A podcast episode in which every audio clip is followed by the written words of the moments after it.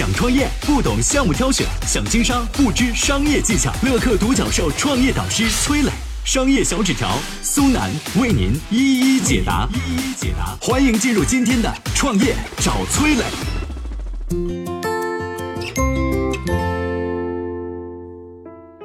迪士尼陷入生死存亡的时候，新任 CEO 是如何靠铁腕手段拯救公司的？继任 CEO 又是怎么靠收购手段做大做强迪士尼的？有请崔磊，有请崔磊。对于迪士尼啊，你可能一点也不陌生，很多脍炙人口的作品都是出自这家公司之手。比如说像什么《冰雪奇缘》啊、《海底总动员》啊、《飞屋环游记》等等，它是目前全世界最大的娱乐公司，市值超过两千五百亿美金。可以做一个简单的对比啊，同样是娱乐业，之前在 A 股上市的万达院线市值目前不到五十亿美金。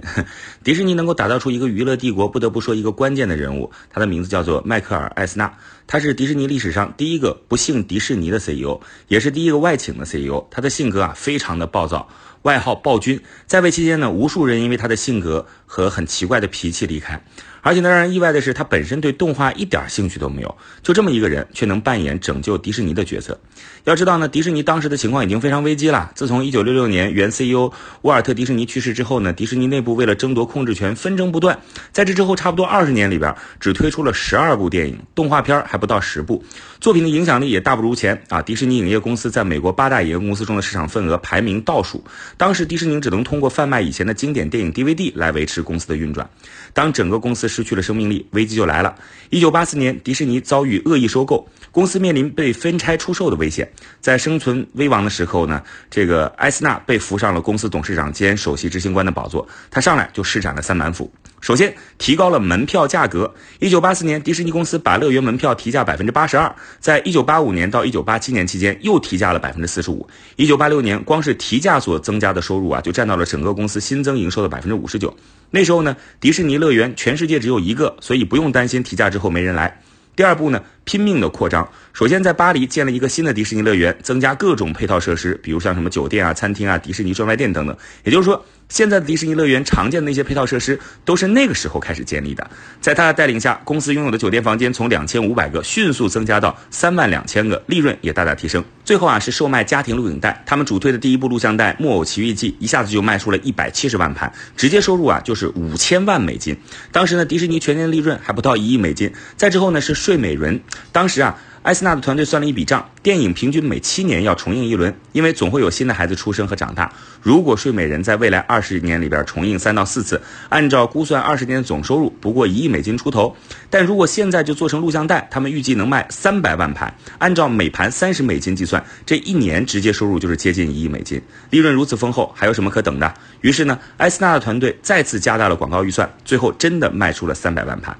在这三板斧之后，仅仅四年时间，迪士尼的收入就翻了三倍，股价翻了四倍。由于经营成功啊，艾斯纳本人一年的收入也超过了四千万美金，成为了美国收入最高的企业管理者之一。某种程度上来说啊，这样一个人格并不完美的 CEO，正是困境当中迪士尼所需要的。所以，一个成功的 CEO 并不能用简单的好还是不好来衡量，每一个阶段需要领导风格都不一样。在危难的时候啊，铁腕手段反而是一种非常有效的管理手段。我曾经呢跟很多创业者沟通过，发现创业者最大的痛点就是缺少资源、缺少链接。于是呢，我们创立了创业者社群“乐客独角兽”，现在啊已经有三万多人了。有人在这找到了创业机会，找到了客户、渠道商、投资人。下拉手机屏幕，在节目简介里边有我的个人微信号，我在社群等你。有请商业小纸条，请商业小纸条。迪士尼能够成为今天的世界娱乐巨头，还有一点离不开，那就是收购整合资源的能力。在埃斯纳退场之后，接任 CEO 位置的叫做鲍勃·伊格尔，他很清楚迪士尼集团的商业模式本质上就是内容或者是人物 IP 的生意。举个例子啊，二零一三年呢，迪士尼上演了一部卖座动画片，叫《冰雪奇缘》。这部电影在全球狂收票房十二亿七千万美金，而它的制作成本大概是两亿多美金，可以说光票房啊，迪士尼已经大赚一笔了。其次呢是内容之外的衍生品，电影上映大概四个月之后呢，迪士尼就可以发售 DVD 和蓝光碟了。根据估计啊，《冰雪奇缘》的影像产品已经卖掉超过一千万张。接着，迪士尼推出的一系列《冰雪奇缘》的玩偶就要出场了。不管是在主题公园的店里，还是在超市里，你都能看到大大小小各种玩偶的组合套装售卖，这又是一大笔钱。另外呢，还有游戏，迪士尼和索尼联合推出了《冰雪奇缘》版的 PS4 主机，还有各种休闲小游戏。最后还有一个大招，那就是推出续集。在前两天呢，《冰雪奇缘二》啊，也就是续集，说这上映了，啊，后面可能还有三四五六七，是吧？让这个角色一直活下去，让故事一直讲下去啊，电影一直拍下去卖下去。而且在北美啊，迪士尼的动画一般是每七年会拿出来，在各种渠道重新播映一遍，因为总有孩子会出生啊，七年正好是一个轮回呀，是吧？一岁小孩长到七岁啊，那下一波一岁小孩又出来了，那他们同样需要看迪士尼的动画片，所以内容就是驱动迪士尼这部赚钱机器运转的核心引擎。只要有好的内容进来，它就能持续的挣钱。所以伊戈尔上任之后呢，就是寻找全世界最好的内容，然后呢，把这些故事买下来，纳入到迪士尼旗下。二零零六年，伊戈尔以七十四亿美金的高价收购了皮克斯动画，后来呢又以四十二亿美金收购了漫威，还以四十一亿美金收购了卢卡斯影业，也就制作了《星球大战》这个 IP 的工作室。这么多钱花出去，它它划算吗？是吧？可能你要问了。呃，应该来说，按结论来看是非常划算。简单算一笔小账好了。漫威有多少个超级英雄 IP 啊？钢铁侠、美国队长、绿巨人、奇异博士等等等等等等。除了这些比较出名的，还有八千多个不太出名的呢。啊，这每一个 IP 都是一台轰隆隆的运钞机呀！啊，简直就是一座沉睡的金山，是吧？还有卢卡斯工作室的《星球大战》系列，光《星球大战》这电影重启的第一部，就在全球拿下超过二十亿美元的票房，位列整个电影史上的第三名。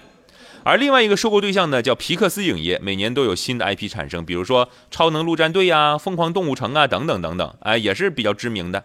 这些人物 IP 改变了过去迪士尼只吸引女孩子的形象，开始吸引小男孩了啊，扩大了迪士尼的客户群体。这就是伊戈尔上任之后给迪士尼带来的新变化。可以说，没有这些收购的行为，就不会有迪士尼现在的辉煌。迪士尼的收购啊，最核心的其实就是购买 IP，只要有角色 IP，迪士尼就可以拿来按照《冰雪奇缘》的模式玩一遍，持续挣钱。嗨，大家好，我是崔磊。下拉手机屏幕，在节目简介里有我的个人微信号。朋友圈我会分享创业思考、商业观察，以及和支付宝、抖音等巨头合作的创业好项目，欢迎您来交流。